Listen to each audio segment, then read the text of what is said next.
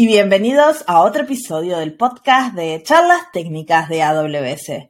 Mi nombre es Marcia Villalba y soy Developer Advocate para el equipo de AWS Serverless. Y estamos en el casi último episodio de la temporada 3 del podcast, episodio 21. Nos queda otro más, dos más, uno más con un invitado y después el último ah, después de Reinvent donde terminamos la temporada y si todo sale bien, vamos a tener un invitado especial en ese último episodio, así que estén atentos.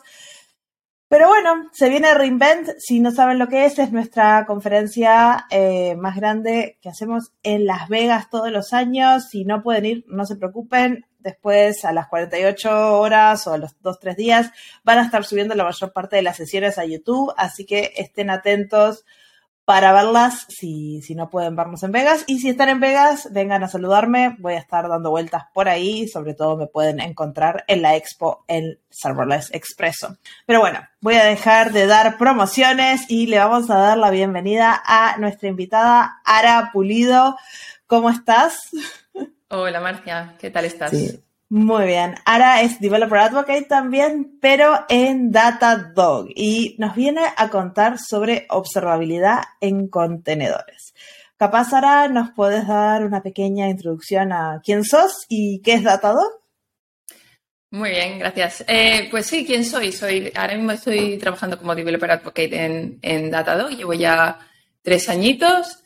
Y, en realidad esta es mi primera experiencia como Developer Advocate. Eh, previamente he sido Engineering Manager y, antes que eso Engineer. Eh, casi toda mi carrera en temas de, de, em, sistemas, mucho, mucho Linux. Estuve trabajando muchos años en, en Canonical, la empresa que, que, que hace Ubuntu, por ejemplo.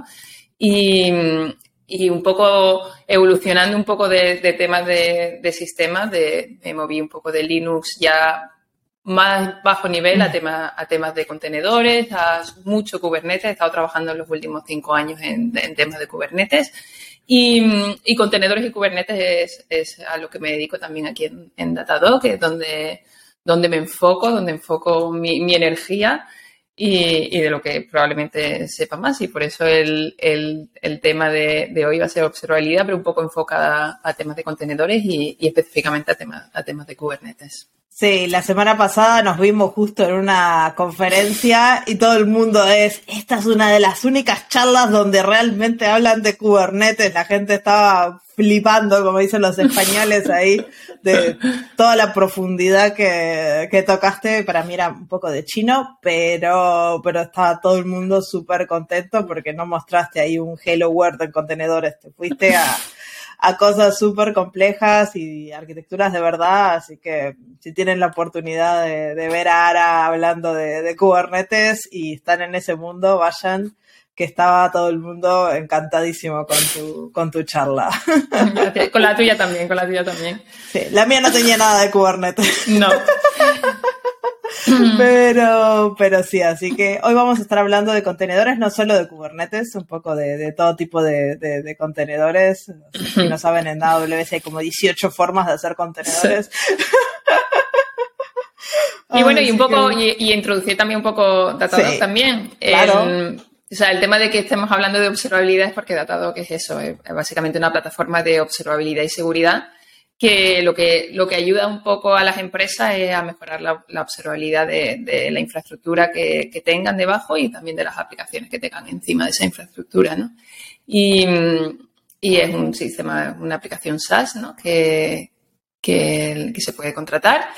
Y, un poco vamos a hablar de observabilidad en general de contenedores, pero bueno, evidentemente algo específico tendré que decir de, de Datadog porque es lo que, lo que más conozco. ¿no? No, aparte son una empresa súper grande, mm, recontrausada por un montón de clientes, partners de AWS, o sea, no es ahí una empresa pequeñita que arrancaron no, de, hecho, de hecho, mucho tiempo que, están haciendo esto. Sí. De, hecho, que comentas que Reinvent, eh, tratado que estar en Reinvent, así que si, si os interesa saber un poco más, está, yo no estoy en Reinvent, no, ¿sabes? No, no viajo a Las Vegas, pero si si están por ahí, pueden, pueden visitar el booth de, Datadog y, conocer un poquito más lo que hacemos. Sí, y siempre tienen buen swag, así que. Tenemos un logo muy bonito, un perrito. Por eso, exacto. Eh, así que bueno, vamos a saltar un poquito a qué es observabilidad. Este, y porque muchas veces la gente piensa en observabilidad como que es, no sé, un término nuevo ahí de trendy que inventó marketing, porque muchas veces nos pasa que hay un montón de esos términos en serverless, eh, donde marketing es muy bueno haciendo nombres y el término es lo mismo de antes, pero con un término brillante. Este, ¿Es observabilidad algo así? ¿O es lo, mismo que monitorización, pero con un poco de maquillaje? ¿O, qué es? Eh, bueno, en realidad está, está relacionado, ¿eh? está relacionado observabilidad y, monitorización. El, en teoría, observabilidad como, concepto ni siquiera viene de software, ¿no? O sea, es un, es un concepto que el software lo, ha robado un poco de la teoría de control, que es básicamente, o sea, lo definen como la capacidad de conocer los estados internos de un sistema a partir de las salidas externas de ese sistema, ¿no? Entonces, eh, se basa un poco en, en, que la persona que está observando un sistema está fuera ¿no? de ese sistema. Entonces, Conocer ese sistema solo podemos hacerlo a través de lo que ese sistema nos va a ofrecer hacia afuera, ¿no? O sea, no podemos, no podemos introducirnos dentro de ese sistema para, para, para entenderlo, sino que ese sistema nos tiene que dar suficiente información para, para poder entender lo que está pasando, ¿no? Y, yo creo que, que una de las diferencias que me gustan decir entre monitorización y, observabilidad es que monitorización em, es un verbo, ¿no? O sea, eh, tú monitorizas, ¿no? Es algo, es algo que, una persona activamente eh, está haciendo, ¿no? O, observabilidad, en cambio, es, un adjetivo, ¿no? Es una cualidad. Entonces, eh, es como que, se cambia se cambian las tornas, ¿no? cuando, cuando hablábamos la monitorización antiguamente, ¿no? Cosas como sistemas como NIOS, ese tipo de sistemas de monitorización, es simplemente es algo que, se hacía y, se, intentabas entender el sistema em, simplemente haciendo eso activamente. ¿no? Observabilidad es pasar a, decidir que para que se pueda monitorizar un sistema eh, correctamente, eh, depende mucho de la capacidad que tenga ese sistema de entregarte los datos necesarios, ¿no? De, cambiamos un poco la monitorización como algo externo a pasar como algo interno, ¿no? Es algo que tienes que ir añadiendo. Es una característica del software, eso significa que tenemos que diseñar para eso. No es antes que, bueno, es problema de ops que se manejen. Ahora nosotros como creadores de software tenemos que decir, bueno, nuestro sistema tiene que ser mantenible, tiene que ser observable, es un requerimiento no funcional al cual tenemos que mm, diseñar. Exactamente, sí, exactamente. O sea, él ya no es simplemente, como tú dices, no es, una preocupación solo de Ops, que le pasan una black box, ¿no? Una caja negra que no entienden y que tienen que intentar em, operar durante largo periodo a, una cosa que se comparte, ¿no? Es una, es una cualidad que tenemos que poner en nuestro sistema, no solo en las aplicaciones, pero sino en todo el stack, ¿no? Tenemos que ponerlo en la red, tenemos que ponerlo en la infraestructura, eh, porque una aplicación, al fin y al cabo, es mucho más que el código y entonces eh, pasa, de ser, pasa a ser una preocupación compartida para conseguir que en el, momento que, ese sistema está en producción, eh, vamos a poder entender lo que está ocurriendo con ese sistema, no solo cuando falle, que, que es también una diferencia con monitorización, ¿no? Monitorización, al ser una cosa tan externa, normalmente eh, simplemente alerta cuando ya todo, todo, todo funciona mal y no, y, no, y no, sabemos ni dónde empezar, ¿no? Observabilidad es como mantener ese conocimiento de lo que está ocurriendo en ese sistema durante todo su ciclo de vida. Claro. ¿Y, y qué tipo de herramientas tenemos para observar un sistema? El, pues básicamente, evidentemente hay, hay, muchísimas herramientas y eso es una de las cosas que, que, que por eso quizá están, se están generando tantas tantas soluciones distintas para el tema de observabilidad y es porque para conseguir entender un sistema tan complejo como un sistema distribuido se requiere muchísima, muchísima información y, también la capacidad de analizar esa información, ¿no? La capacidad de analizar datos simplemente, ¿no? Pero al fin y al cabo, lo, primero, una de las cosas que, se habla mucho, por lo menos hace quizá cada vez menos, ¿no? Pero a lo mejor hace cinco años, cuando empezó a utilizarse más estos términos, se hablaba de los famosos tres pilares de la observabilidad, ¿no? Que decían que eran em, las métricas, los logs y, las trazas. Mm. Pero ese simplemente como digamos que es como la base, ¿no? Observabilidad es mucho, mucho más que eso. De hecho, observabilidad no es eso, ¿no? Eso simplemente son datos con los que luego vamos a poder trabajar para hacer nuestro sistema observable. Pero, pero al fin y al cabo, el, eh, por algo hay que empezar, ¿no? Una de las cosas que, que a mí tampoco me gusta mucho de, de esta dicotomía entre, entre gente que dice eh, los tres pilares de observabilidad y la gente que simplemente rechaza y dice eso no tiene nada que ver con observabilidad. Estoy de acuerdo que eso no es observabilidad, pero que eh, sí, sí, al fin y al cabo es como la base, la telemetría que necesitamos, muchísima más telemetría, no solo eso, pero al fin y al cabo, una cosa no quiere decir que eh, métricas, logs y trazas sea observabilidad, pero tampoco quiere decir que observabilidad podamos conseguir sin ese, tipo de cosas, ¿no? La, información, a ver, también puedes hacer, la monitorización viene de las métricas, de los logs y las trazas, capaz no tanto, teníamos más métricas porque las trazas capaz era algo un poco más eh, moderno para sistemas distribuidos, pero igual es algo que lo necesitaban para poder monitorizar, monitorizar. O sea, son la clave es cómo lo usamos y cómo creamos eh, un sistema alrededor de esa, de esa telemetría para, mm. para hacer el sistema observable, para que no tengamos que estar todo el día mirando una pantallita a ver si algo falló o rezándole al mundo que nos aparezcan carteles rojos por todos lados sin verlo venir, que nuestra Sí, efectivamente. O sea, al, fin y al cabo la, telemetría es, el requerimiento básico y, algo por, lo que empezar. Entonces, lo mínimo indispensable, digamos. ¿Y habría algún pilar nuevo que tenemos que tener en, cuenta o algo?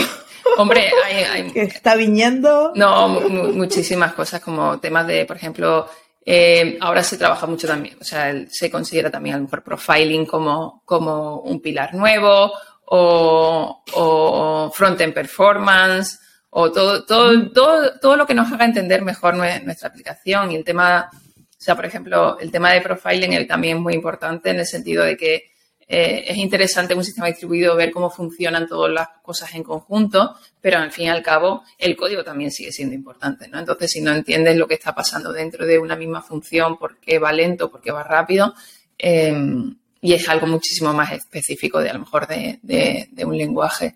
Eh, pero, pero sí, el tema de poder entender, network monitoring también podría ser. También es que si nos ponemos a, pensar todo, todo el tipo de, información que necesitamos para entender un sistema, un sistema complejo y un sistema distribuido, eh, no, no, no paramos. Entonces, definitivamente la, podemos decir que esos son los tres pilares, pero hay, hay muchísimos. Hay, de hecho... Hay más pilares.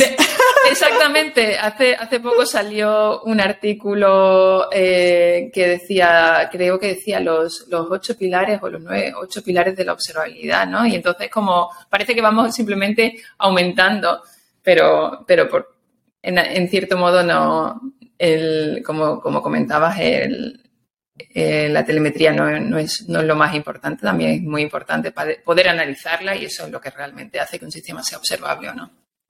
Claro. Este, y entonces tenemos esta telemetría que pueden ser 8, 10, 3, los que, lo que esté de moda o lo que hayamos descubierto para el momento que publiquemos este episodio.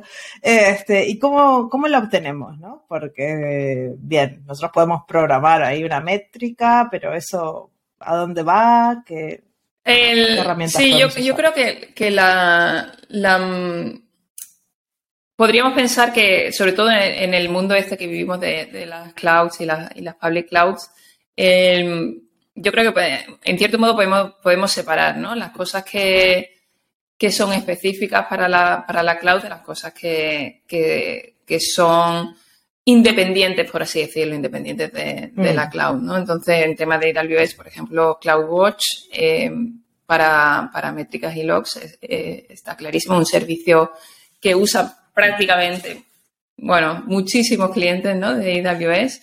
Em, porque una de las cosas que cuando estás en la public cloud, una, de las ventajas de utilizar a lo mejor servicios que estén directamente asociados a la cloud es que la parte de, desconocimiento de lo que está pasando, por ejemplo, en temas, por ejemplo, de que tú eres, tú eres una experta, ¿no? En temas de, de serverless, ¿no? Que, que el cierto modo, desde el punto de vista externo de un desarrollador o desarrolladora, no sabemos, ¿no? No sabemos qué, está ocurriendo a nivel de infraestructura porque, porque es una de las ventajas, ¿no? Tenemos acceso. y es una de las ventajas, ¿no? Una de las ventajas es poder delegar todo eso. Y entonces, la, utilizar servicios como, por ejemplo, CloudWatch, el beneficio es que la cloud sí sabe lo que está pasando debajo, ¿no? Porque son ellos los que lo mantienen, ¿no? Entonces, son, son Pueden, pueden obtener ese tipo de telemetría fácilmente. La otra parte sería utilizar eh, un sistema externo. Que la ventaja que tiene utilizar un sistema externo es que puedes utilizar el mismo sistema, no importa qué tipo, y puedes entender qué está ocurriendo, no importa el tipo de infraestructura. O sea, por ejemplo, en el caso, en el caso de Datadog, Datadog eh, utiliza un, agente, ¿no? Un, pequeño agente que se instala en en los sistemas que quieras, que quieras añadir observabilidad, ¿no? que quieras utilizar esa, esa telemetría. Y, y, es el mismo agente, ¿no? El mismo agente prácticamente que utilizas en una VM.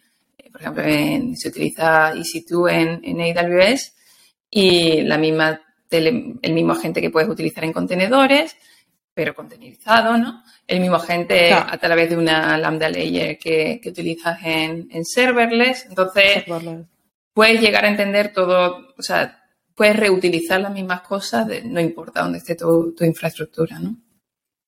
Y todo va al mismo lugar, a tu mismo dashboard y, y está todo. Exacta, exactamente. Consumir luego. Sí, también, evidentemente, también otra ventaja es eso, si, si utilizas, si tienes infraestructura no solo a lo mejor en una cloud, ¿no? Por ejemplo, si tienes, estás en distintas clouds o tienes parte en la cloud y parte on-premise eh, todo eso va a, ir, va a ir directamente al mismo sitio. O en diferentes cuentas de AWS o en diferentes regiones. Exactamente. también a veces son un challenge, incluso con CloudWatch, de poder ver todo, todo junto. Exactamente. Este, sí, sí, sí.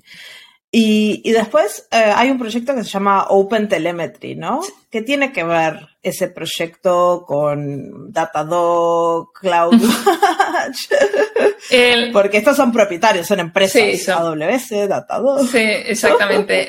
el, agente de, el agente, por ejemplo, el agente de Datadog es, es software libre, ¿no? Es open source. Y uno de los motivos por los que open source es que Datadog tiene como una especie de, de, seguridad a los clientes que cualquier cosa que instalas en la infraestructura del cliente siempre va a ser open source, ¿no? Para que puedan auditarlo si lo necesitan, para que puedan contribuir si lo necesitan, todo eso. Pero al fin y al cabo, aunque sea open source la gente, el, el backend no lo es, ¿no? Y el backend es, es, Datadog, ¿no? Y el agente de Datadog solo se puede, como es open source, si, otro vendor, si otra empresa lo quiere reutilizar y cambiarlo para enviar datos a, también puede hacerlo, ¿no? Puede hacer un fork, es open source, puede hacer un fork y cambiarlo para, reutilizarlo, ¿no? Pero al fin y al cabo es un proyecto que lo mantiene Datadog, que está, que es específico, muy específico para, para Datadog, Datadog, y aunque se pueda modificar, ¿no? Todo el roadmap, todo lo controla Datadog, ¿no? con su ventaja y su inconveniente. ¿no? OpenTelemetry em, es un proyecto que de parte de la Cloud Native Computing Foundation o la CNCF, donde la fundación de, Linux Foundation, donde está también Kubernetes, por ejemplo, eh, y, otros proyectos. Grafana, Prometheus. Miles, ya un montón de proyectos, ¿no? Que cada vez más, ¿no? Y, mm. Y, como parte de la CNCF se, dieron cuenta, ¿no? O sea, hubo muchos trabajos, ¿no? De, decir em, la importancia de, la observabilidad, ¿no? Y el crecimiento de la observabilidad. Y como la CNCF lo que trata es de, tener una estructura que, sea eh, neutral a, cualquier vendor, ¿no? Pues se creó este proyecto, ¿no? Había, había un par de proyectos, ¿no? Eh, Open Census, por ejemplo, y otro más, que era un proyecto antiguo y decidieron unirse, ¿no? Y empezar este proyecto que, trata de englobar todo, ¿no? OpenTelemetry. Y lo que hace OpenTelemetry es básicamente, bueno, empieza a hacer dos cosas, ¿no? Lo primero son eh, las librerías de, cuando tú quieres instrumentar una aplicación para, para por ejemplo, traceo distribuido, ¿no? Que, que, es el primer foco de OpenTelemetry. No va a ser el único, también quieren hacer logs, o sea, quieren hacer métricas, pero por donde empezaron y lo que está más avanzado no es en traceo distribuido. Cuando tú instrumentas una aplicación para traceo distribuido, eh, necesitas añadir una serie de librerías de instrumentación a tu aplicación, ¿no? Entonces, esa librería de instrumentación eh, también las hay vendor specific, por ejemplo, eh, AWS tiene las librerías de, de X-Ray, efectivamente, X-Ray, eh, Datadog tiene su librería de instrumentación también, también son open source, pero bueno, son librerías de Datadog.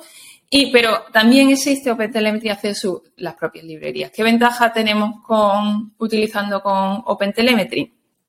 En la librería de OpenTelemetry que tu aplicación, tú la, básicamente lo que hace OpenTelemetry es decir, mira, el código, que es eh, lo, que, lo que es tuyo, ¿no? Lo que va a ser más difícil de modificar si lo quieres modificar en el futuro, eh, lo hacemos neutral al vendor, ¿no? Hacemos estas librerías que son, da igual que vendor utilices, ¿no? En el backend. Y luego, todas esas trazas que se generan, que son trazas específicas de un, modelo específico de OpenTelemetry, los vendors que, lo, que, que acepten OpenTelemetry en el backend entienden ese tipo de trazas y deciden y, sirven como si hubieran sido trazas generadas por, por ejemplo, por, la, por las librerías de, Datadog, ¿no? Y entonces lo entonces, básicamente, como desarrollador, vos usas las librerías, no sé, crear nuevo segmento, no me acuerdo cuáles son en, en, en, en, OpenTelemetry, haces tu traza, tu segmento, y después, no sé, Datadog, X-Ray, podrán consumir eso como si las hubieran generado con la librería de X-Ray o la librería de Datadog y eso hace que sea súper Exactamente. Entonces, sí, en, en, mucha gente, por ejemplo, que no utiliza una única solución de, de observabilidad, utiliza, por ejemplo, para logs, utiliza, no sé, Elastic y para métricas Datadog y para... Entonces, utilizando OpenTelemetry te permite, pues también un poco eh, decidir a, qué backend o si quieres luego migrar, migrar a otro tipo de solución, eh, etcétera, etcétera, ¿no? Eso a nivel de librería, lo que también hacen es, es eh, un equivalente, por ejemplo, a la gente de Datadog. O sea, una cosa es generar todas esas, esas trazas que está generando tu aplicación y luego cómo las envías, ¿no? Y, y, ese cómo las mm. envías suele ser eso, un agente que se está ejecutando o bien en, en tu nodo de Kubernetes o en tu, o en tu máquina virtual o, o directamente como un sidecar, ¿no? En, en un contenedor. Y obteniendo todas esas métricas y enviándolas ¿no? al backend. Entonces, eso lo hace, por ejemplo, la gente de Datadog, pero también lo hace un, pequeño software de, o sea, un pequeño proyecto de, de OpenTelemetry que se llama el Collector, ¿no? Y el Collector funciona igual, ¿no? Eh, coger todas esas, esas métricas y enviarlas a, a, a Datadog, ¿no? Datadog o a New Vamos a hablar un, poquito más del challenge de, de, cómo funcionan los collectors, porque una cosa en las máquinas virtuales que están para siempre y en los contenedores o en las funciones serverless que son más efímeros. Sí, sí, sí. Por eso es importante tener ese tipo de librerías que lo hagan por ti. Efectivamente. Y entonces eso, el, el dar un poco también la libertad, ¿no? hay, nosotros en Datadog, por ejemplo, tenemos, tenemos clientes que utilizan eh, las librerías de OpenTelemetry, pero luego utilizan el agente de, Datadog para llevar esas, esas trazas a, Datadog. Otras, otros clientes utilizan el collector, pero utilizan nuestras librerías. Entonces, la, facilidad de, poder decidir, ¿no? De, qué usar. Y hay, y hay, clientes que utilizan todas las cosas de Datadog, porque también la ventaja un poco... o sea, ya, es una, es, dar un poco la libertad, ¿no? La libertad de, elegir, la libertad de, qué es lo mejor para, para tu, tu, caso de uso. Sí, es como todo. Kubernetes es súper portable, es más complicado de hacer, capaz decís, no, yo no necesito esto, me voy a un mundo serverless que es mucho menos portable, pero es capaz más sencillo de arrancar y más fácil de montarte algo, después lo querés migrar, pero bueno, siempre los riesgos. ¿Cuántas veces vas a migrar una aplicación? ¿Lo tenés que hacer? No lo tenés que hacer. No sé, lo mismo con, este tipo de proyectos que, bueno, si Datadog es más fácil, me lo da todo, voy por Datadog y bueno, no necesito OpenTelemetry, capaz, no tengo intenciones de usar 37 diferentes servicios o mezclar, con lo que tengo me alcanza y voy con eso y ya.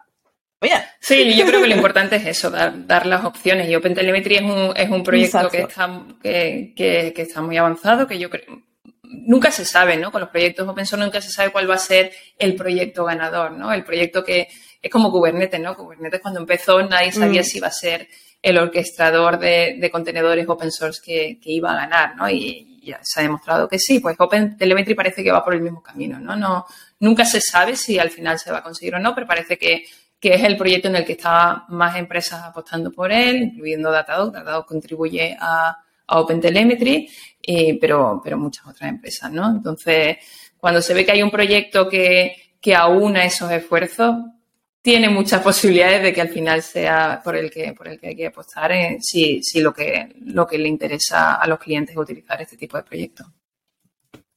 Claro. Y con eso ahora tenemos una idea de lo que es la observabilidad, lo que son las monitorización, de las formas de obtener la telemetría, de qué es esto de la telemetría. Capaz podemos entrar a hablar en el tema de hoy, que es observabilidad en contenedores. Este, y, podemos empezar un poquito hablando de, qué diferencias hay este, con contenedores específicos y dentro de los contenedores eh, son todos iguales. Bueno, eh, claro, es, buena manera de empezar. Eh, los, contenedores simplemente una abstracción, ¿no? Una abstracción que, se hizo utilizando eh, una serie de, tecnologías que ya existían en el Linux de kernel, ¿no? Y en el, kernel de Linux y que, y que un poco el Docker hizo que se popularizarlo, ¿no? O sea, hacerlo fácil, ¿no? O sea, las tecnologías ya estaban allí, ¿no? Pero hacía falta eh, un proyecto ¿no? que, que, le diera usabilidad. ¿no? Entonces, los contenedores al fin y al cabo es una abstracción que, que, podríamos decir que, es muy parecida eh, dependiendo, no importa dónde la ejecuten, ¿no? Pero yo creo que una de las cosas características de, los contenedores, ¿no? Es que necesitan eh, lo que llamamos un orquestador, ¿no? Esa palabra no sé si dice en castellano, pero bueno, la podemos decir que existe a partir de orquestador, sí, yo. Pero. La Vale, perfecto. Y, y, entonces un poco eso, saber eh, dividir un poco el, tipo de orquestador ¿no? que estamos utilizando. Y, y, entonces entramos en temas como, como AWS, ¿no? que tiene ECS, ¿no? que, que es como el primer orquestador importante que tuvo AWS, o cosas que son un poco más eh, independientes del vendor, como, podemos hablar de Kubernetes, mm. que, es donde, donde yo me muevo más, fácilmente. Claro. Pero a veces esa es una división que, mucha gente no, la ve tan claro. Es como quién orquesta tus contenedores, ¿no? De, puede ser AWS, Kubernetes y debe haber Docker no, suyo, no sé si sigue existiendo. Docker, Swarm, no, este hay muchas opciones, sí. Exacto, y hay otras opciones, entonces eso es algo que, hace que me imagino que la observabilidad sea un poquito distinta de, al fin de cuentas o que los contenedores se, se, comporten un poquito diferente. Entonces, este, ¿y qué diferencias hay mayoritariamente en el mundo? Vamos a hablar de AWS y de Kubernetes, porque así no nos metemos en otras tierras, este, entre estos dos mundos, como para, desde el punto de vista de la observabilidad o si no, si encontrás algo súper importante. Sí, este, en el caso, por ejemplo, en, en el caso de, y, voy a hablar un poco de, cómo lo hace, cómo lo hace Datadog, pero para otro, para otro vendor seguramente será, será muy parecido. En el caso de, de podemos decir que existen Puede, haber más, ¿eh? puede, ser, podemos hablar de AWS Watch, pero Batch, pero no. O sea, si lo más importante yo diría que serían, eh, serían ECS, que está dividido también a su vez en, en dónde, dónde ejecutes esos contenedores, si, si manejas tus propios VM, ¿no? Y si es en EC2 o si es en Fargate. Y luego eh, Kubernetes, y en Kubernetes también podemos hablar de, de, dos tipos distintos, ¿no? El Kubernetes que, que tú gestionas el, control plane, ¿no? Donde gestionas todos los, componentes del orquestador o lo que se llama comúnmente como claro, Manage Kubernetes, ¿no? que lo gestiona la cloud, en, este caso, en el caso de AWS, eh, cosas como EKS. ¿no? Y, un poco eso, ¿no? El dividir un poco el... Yo creo que los mundos en el tema de observabilidad se dividen más en Kubernetes y no Kubernetes, más que, más que otra cosa, ¿no? Porque Kubernetes, aunque sea Managed Kubernetes en la, en la cloud, eh, es muy parecido, ¿no? O sea, el, tipo de cosas que tienes que hacer eh, son, son muy parecidos. En el caso de, temas de ECS em, en EC2 o Fargate, por ejemplo, en el caso de Datadog, las diferencias son, por ejemplo, que, en el caso de ECS on, on, EC2, lo que, lo que hacemos es eh, crear una task nueva con el agente que aseguramos que está en todo, en todos los nodos de, lo instalas dentro como un contenedor en todo, en todos los, nodos que tengan, ¿no? En todas las instancias. Y en el caso de Fargate, como no podemos conocer qué instancias va a haber, porque no la, tampoco las manejamos, eh, lo hacemos como, como un sidecar, ¿no? dentro de la task que creas para tu contenedor, creas una, un contenedor nuevo para, para Datadog y de esa manera estamos teniendo métrica. Aparte de eso, también utilizamos como partners que, que Datadog es de AWS, utiliza, se puedes integrar todas las métricas de CloudWatch, las puedes integrar directamente en, en Datadog. Claro, así que si estás usando Fargate, que ya genera un montón de métricas automáticamente, ya lo puedes consumir directamente. Sí, haces un poco las dos cosas, ¿no? Utilizas las métricas de CloudWatch, pero también utilizas las métricas que tengas de, de, Datadog. Y en el caso de, Kubernetes, pues funciona muy, muy parecido si, si es Managed Kubernetes o no. En, en, nuestro caso, lo que hacemos es eh, el agente de Datadog se ejecuta como lo que se conoce en Kubernetes como un daemon set, que básicamente, si, no estáis un, un daemon set en Kubernetes, eh, quiere decir que... Explícale a tu mamá qué es un daemon set, o sea yo.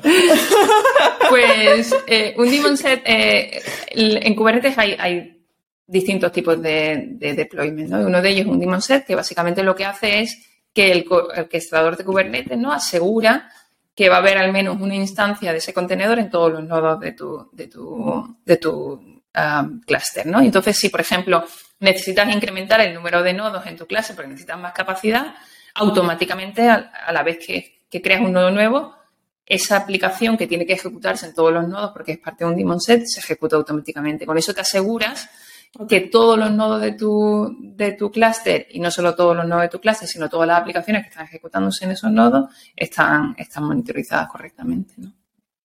Entonces, por ejemplo, cuando es Kubernetes con Fargate, eso cuando ya genera una instancia, ya automáticamente lo, lo Kubernetes con Fargate, sí. Se puede. Sí, se puede. Eso no lo he probado, ¿eh? No, he probado con no sé, pero ya te digo, hay 18 formas de hacer contenedores. Pero sí, Kubernetes Yo tampoco lo he probado. Yo no he probado nada de Kubernetes. Es un mundo muy oscuro. Me da mucho miedo. No, no, no, no es para nada oscuro. ¿eh? En realidad, cuando, cuando conocen las cuatro cosas básicas de cómo funciona, eh, de repente todo, todo, todo tiene sentido, ¿no? No sé. Parece muy adictivo, aparte todo el mundo ahí habla de Kubernetes, sí. Prefieres mantenerte al margen, ¿no? Sí, ya me quedo en el otro lado del espectro. Este, así que bien, tenemos esos dos mundos.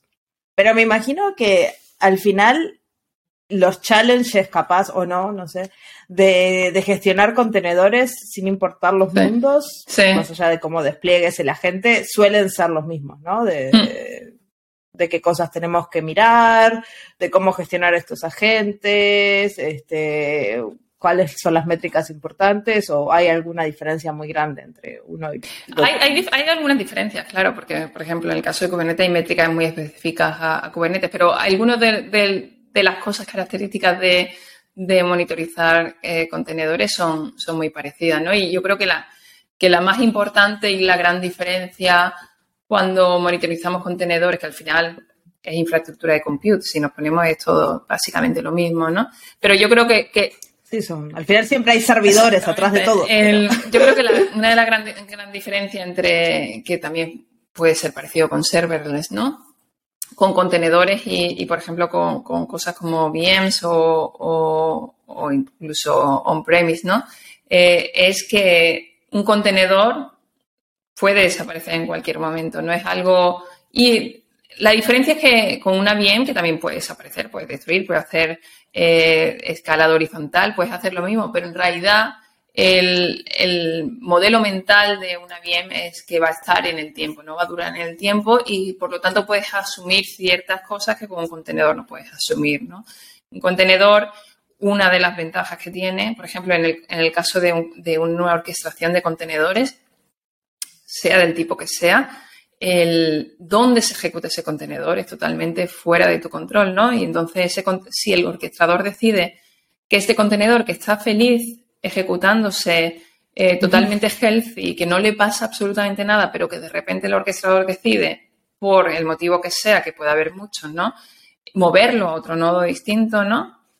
Que en realidad no es moverlo, porque ese contenedor desaparece, ¿no? Pero decidir que ese, ese concepto de que ese contenedor está ejecutándose en, un nodo específico, él decide matarlo y volver a, hacer otro contenedor parecido en otro nodo totalmente distinto, porque necesita capacidad en ese nodo, porque ha habido algún problema. entonces, de repente, ese control de cuando las cosas se, empiezan a ejecutar o cuando se terminan de ejecutar, ya está totalmente fuera de tu control, ¿no?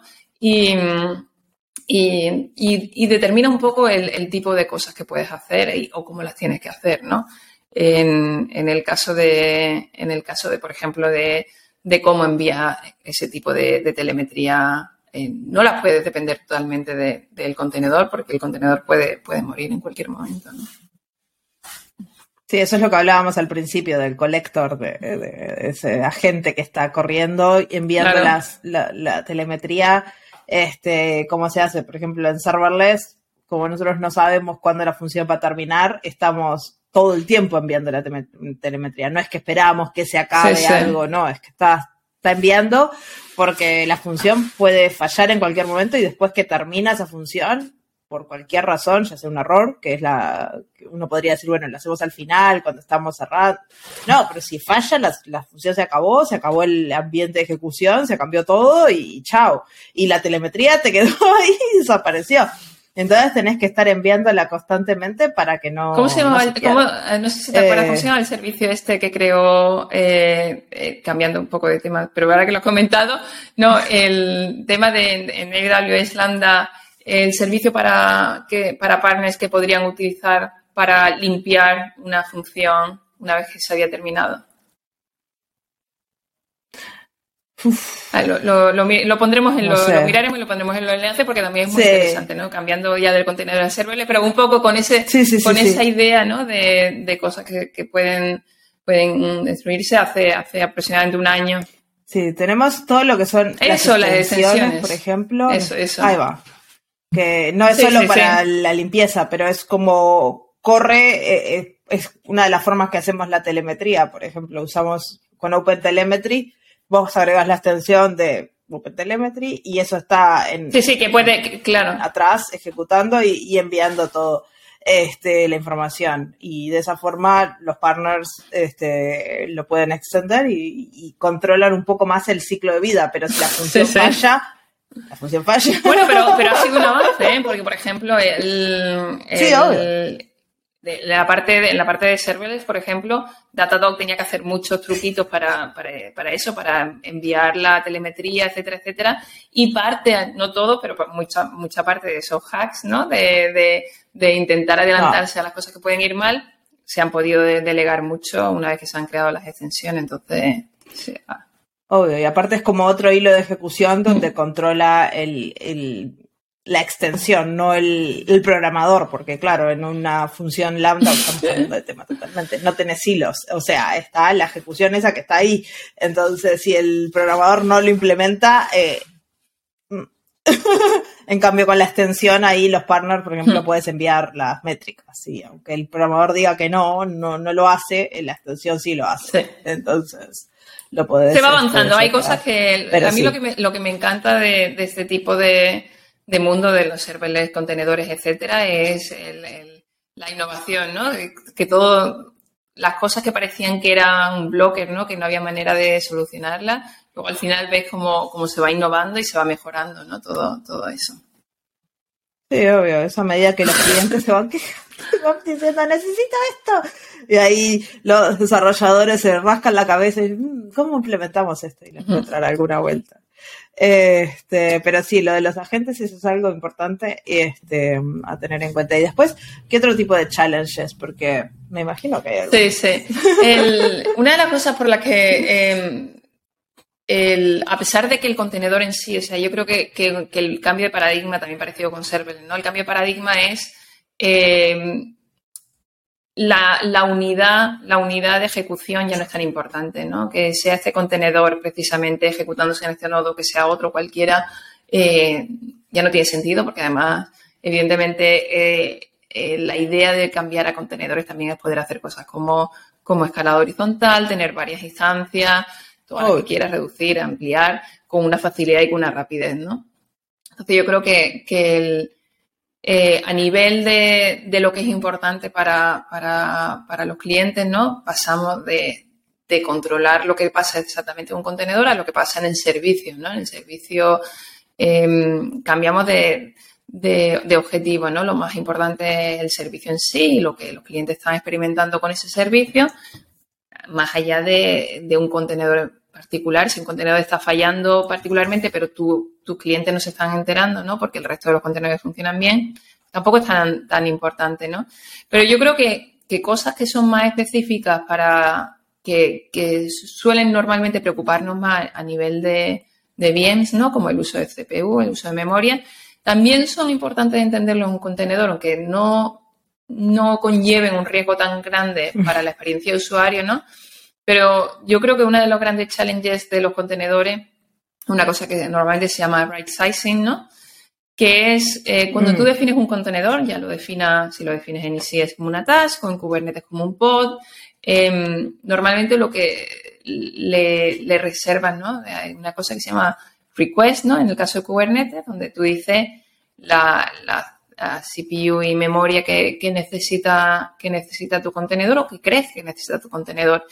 Y, aunque, aunque no, es, no va a determinar mucho el, si, tu contenedor se puede pasar o no, porque luego hay, puede pasarse de, ese, número, em, es muy importante en el nivel, a nivel, por ejemplo, de, costes, ¿no? O sea, en el, en el caso de, en el caso de, Kubernetes, la manera que funciona cuando tú haces un request de CPU y memoria para tu contenedor en, cierta manera, un componente de Kubernetes que se llama el scheduler, que es como quien elige dónde poner tu contenedor, ¿no? Dónde poner tu pod en este caso, em, de alguna manera reserva esa capacidad, ¿no? Entonces, eh, esa capacidad que, tú has pedido, aunque no la necesites, va, a hacer que, que, ese nodo esté prácticamente vacío. O sea, o sea, por poner un ejemplo, ¿por qué right sizing es, tan importante? Si, tú tienes simplemente, por ejemplo, un contenedor que solo tiene un nodo, o sea, un, cluster que solo tiene un nodo,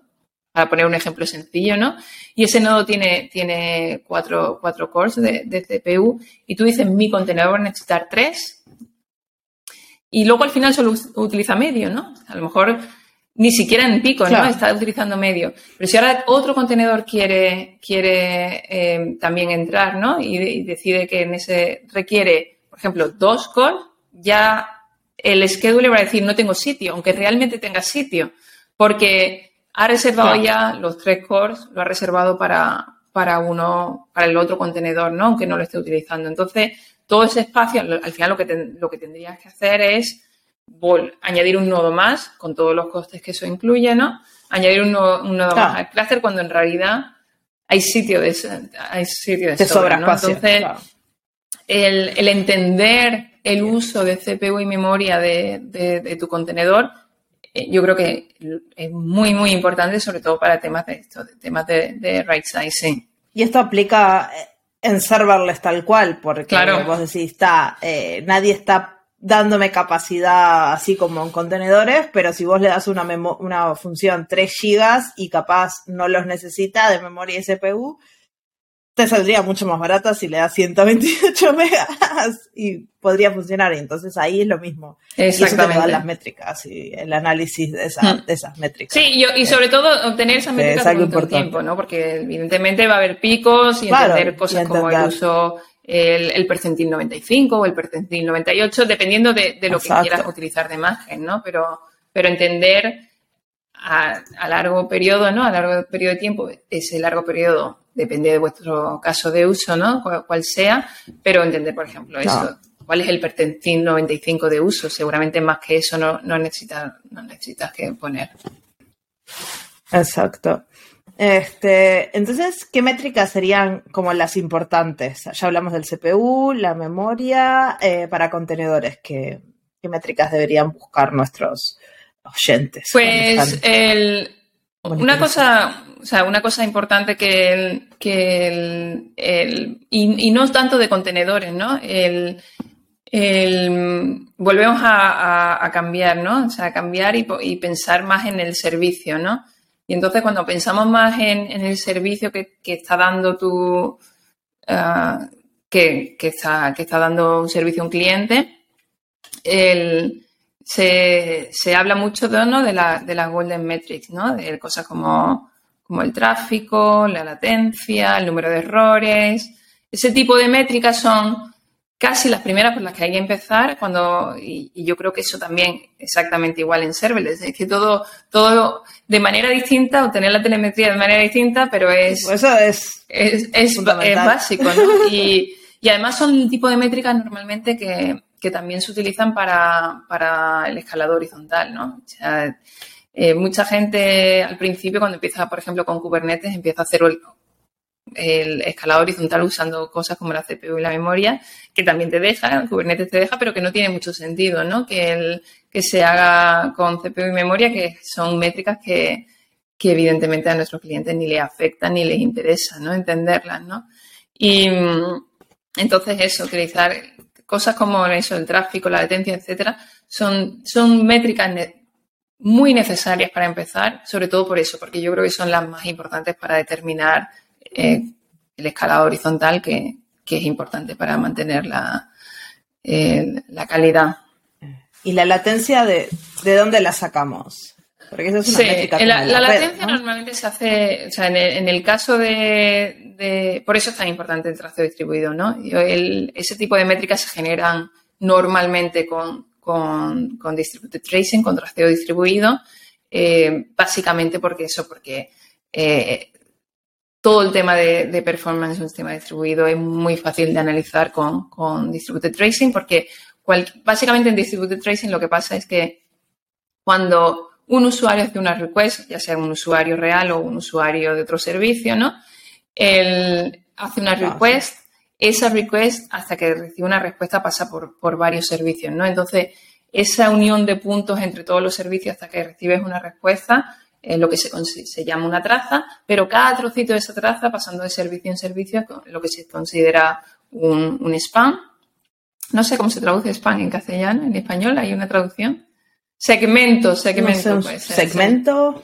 Yo le, sí, sí, segmento, segmento, me parece bien. Bueno, segmento o spam, el divide en cada servicio. Entonces, a partir de ahí puedes determinar, el, se, se analizan ese tipo de datos y, y, y, lo bueno que todo ese, ese análisis ocurre transparentemente, ¿no? El, por este tipo de plataformas de observabilidad. O sea, el, la telemetría en sí eh, que, se obtiene no tiene esos datos, personalizan en el backend y al final todo queda muy bonito, ¿no? Te dicen exactamente qué latencia ha habido entre este mm. servicio y este servicio, el número de, de, requests per second, ese tipo de datos que, son los importantes, ¿no? Y la latencia es una de esas cosas que pueden romper un sistema, o sea, puede estar todas tus partes individuales funcionando precioso, pero si tenés una latencia que es mala, que al usuario le afecta, puedes tener uno, experiencia de usuario o conexiones con servicios que hagan timeouts, o sea, la latencia es un problema muy grande en los servicios distribuidos y los, el testing y el análisis de esta información es súper importante. Muchas veces pensamos como decir que tengo memoria y no. no. los usuarios no, no, les interesa saber si tuviste un pico de CPU a las 3 de la mañana. No, no se van a dar cuenta. Incluso no los las conectividades entre servicios, o sea, la cantidad de timeouts que puedes tener cuando se empiezan a incrementar la latencia a ciertos niveles y a veces no te das cuenta porque mandas un paquete, llega bien, pero cuando tenés una carga grande de paquetes, cómo se procesan, cómo se gestionan, esos dos números de hmm. tráfico y latencia son muy interesantes. este, y después tenemos eh, métricas de negocios, ¿no? Es algo que ustedes eh, les parecen importantes también para que para que la gente tenga en cuenta, aparte de, las métricas de la red. sí, sin duda. una de las cosas que, que, que desde Datadog eh, intentamos decir a, nuestro, a nuestros clientes, ¿no? Es que em, aprovechen ¿no? toda la infraestructura que ya se ha creado ¿no? de, para obtener esas métricas de, de, infraestructura, todo ese tipo de traza, todo eso, para también hacer eh, métricas customizadas para su negocio, ¿no? El utilizar eh, todo el sistema de, observabilidad no solo para entender que la aplicación está funcionando correctamente, sino también que está obteniendo los objetivos de negocio, ¿no? El, añadir métricas, por ejemplo, si, tienes una parte del código que, sirve para, no sé, para, distinguir entre, entre un, un path de ejecución u otro, a lo mejor es, esa diferencia entre el path de ejecución no solo determina qué está pasando en tu código, sino determina también algún tipo de métrica de negocio que queremos entender, ¿no? Entonces, añadir ese tipo de métricas customizadas en, el código puede ser, puede ser muy útil para entender, eh, para tomar decisiones, ¿no? Para tomar decisiones de negocio, ¿no? Em, y esto también, también se puede hacer a través de otro tipo de, de telemetría, ¿no? Como, como es el Real User Monitoring, ¿no? Que te permite eh, también tener métricas relacionadas con el frontend, ¿no? Si el frontend ya sea una web o sea una mm. aplicación móvil, ¿no? Que te diga exactamente, pues, dónde están clicando tus usuarios, dónde se pierde el funnel, ¿no? De dónde, dónde dejan de, de interactuar, etcétera, etcétera. Claro, eso está claramente relacionado muchas veces con el negocio, con la parte de diseño, con la parte de... Sí, y una pregunta, eh, por ejemplo, trabajando con arquitecturas orientadas a eventos, donde la latencia ya no es tan capaz importante, son eventos asíncronos, todo fluye como gatos locos por ahí haciendo cosas. Este, ¿Cómo es el tema de la observabilidad en ese tipo de aplicaciones? Porque lo podemos hacer con contenedores, con serverless, este, es todo altamente asíncrono. ¿Cómo sabemos que algo funciona o, no funciona? Estamos hablando de, nuestra aplicación, ¿no? Porque puede ser que las métricas de CPU, memoria, esté todo precioso, la latencia no es algo que capaz nos importa mucho, está todo distribuido, eh, tenemos pero ¿cómo sabemos que el usuario final, eh, cuando va a nuestro sistema, va a recibir su correo, su orden ha sido procesada y después, no sé, nuestro centro de gestión de órdenes empieza ¿Cómo, ¿Cómo, tenemos esa seguridad? Porque ahí es cuando se empieza claro, a Claro, claro. En el, tema, o sea, ya cambiamos de métricas, ¿no? En el tema de, cambiamos ya a temas de, temas de throughput, ¿no? Cambiamos a temas de, de, mm. de saturación. O sea, son métricas que ya cambiamos a, otro tipo de, métricas, ¿no? Sobre todo en sistemas como, yo que sé, en sistemas de Kafka, como Kafka, por ejemplo, ¿no? Entonces, monitorizas ese tipo de sistemas en el que eh, te marcas unos objetivos de, throughput, haces alertas cuando un sistema está, cuando está saturado, ya cambia tanto, cambia un poco más el, eso, como, como comentan, ¿no? La latencia, ¿no? Sí, pero más el, el tema de obtener el, tipo, otro tipo de métricas que siguen siendo importantes, ¿no? En el que, pero que son sí, ¿no?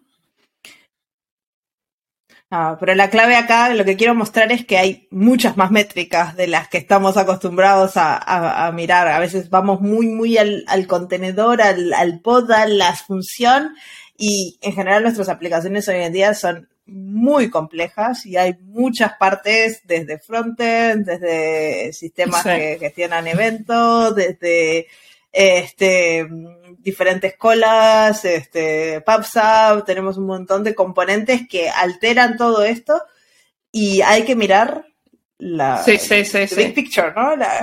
La, foto entera, no solo el, el pod, que capaz eso no te dice nada, pero si lo miras desde arriba, Desde, y ahí es donde empieza la observabilidad a ser extremadamente Efectivamente, y un poco eso, tener toda esa capacidad de, de, tener todos esos datos que son totalmente distintos, ¿no? El, pues eso, temas de red, temas de, de, colas, temas de temas, temas de, ejecución y todo eso englobarlo y entenderlo desde un plano holístico, ¿no? De decir, el, y un poco, yo creo que esa es un poco la idea de la observabilidad, ¿no? No es solo, obtener métricas de todo tipo, ¿no? O sea, telemetría de todo tipo, pero de una manera que eh, puedas entenderla desde un punto de vista holístico, puedas entenderla globalmente y sobre todo relacionar cosas, ¿no? El, la famosa correlation, ¿no? Correlaciones de datos que, nos pueden ayudar como, como, como personas, como inteligentes, ¿no? Porque es ahí donde viene también la capacidad humana, ¿no? De decir, el, entiendo, o sea, entender posibles problemas, ¿no? Que tenga tu sistema, posibles causas raíz basados en correlaciones, que a lo mejor parece que, no tienen nada que ver, ¿no? Y, pero que nos pueden ayudar a, a entender o a, investigar, ¿no?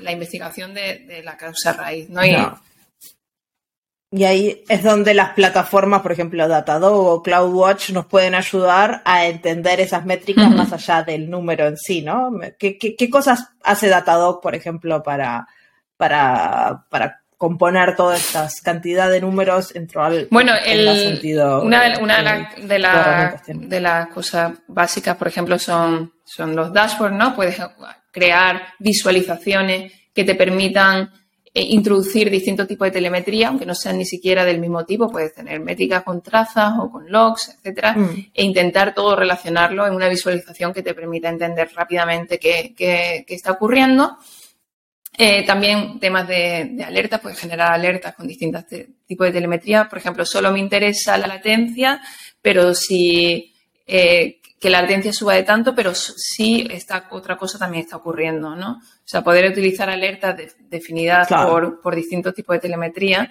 Y, luego también el utilizar, una de las cosas que hace también Datadog y otro, y otro sistema es, también utilizar temas de inteligencia artificial, ¿no? Para intentar, a lo mejor, eh, mm. correlaciones que, no se te habían ocurrido, ¿no? Que podían estar conectadas. Eh, la inteligencia artificial tiene la, ventaja, ¿no? De que, de que no tiene esos prejuicios, ¿no? Que, que nosotros podemos decir, estas dos cosas no tienen nada que ver, nunca van a estar relacionadas y de repente dicen, bueno, pues échale un vistazo porque aquí parece que sí están relacionadas, ¿no? Sí, sí, sí.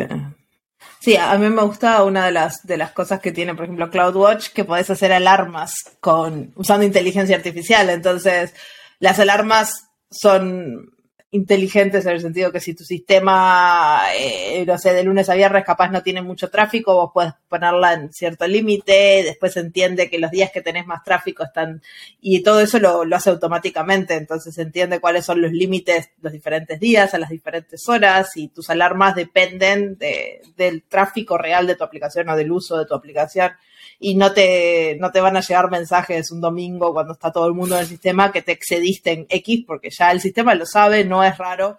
Capaz el domingo te debería llegar una alarma de que no tenés suficiente eh, o otra cosa, pero y eso hace que sea mucho más interesante cuando recibís un correo de preocuparte de que ese correo es eh, mm, algo para, no son alarmas malas, ¿no? De que, al final es lo que queremos, ¿no? Exactamente, sí, un poco evitar eso, ¿no? Lo que se, considera lo de la fatiga de alertas, ¿no? Eh, recibes tantas alertas que al final las ignoras y ah. pierdes el, valor, ¿no?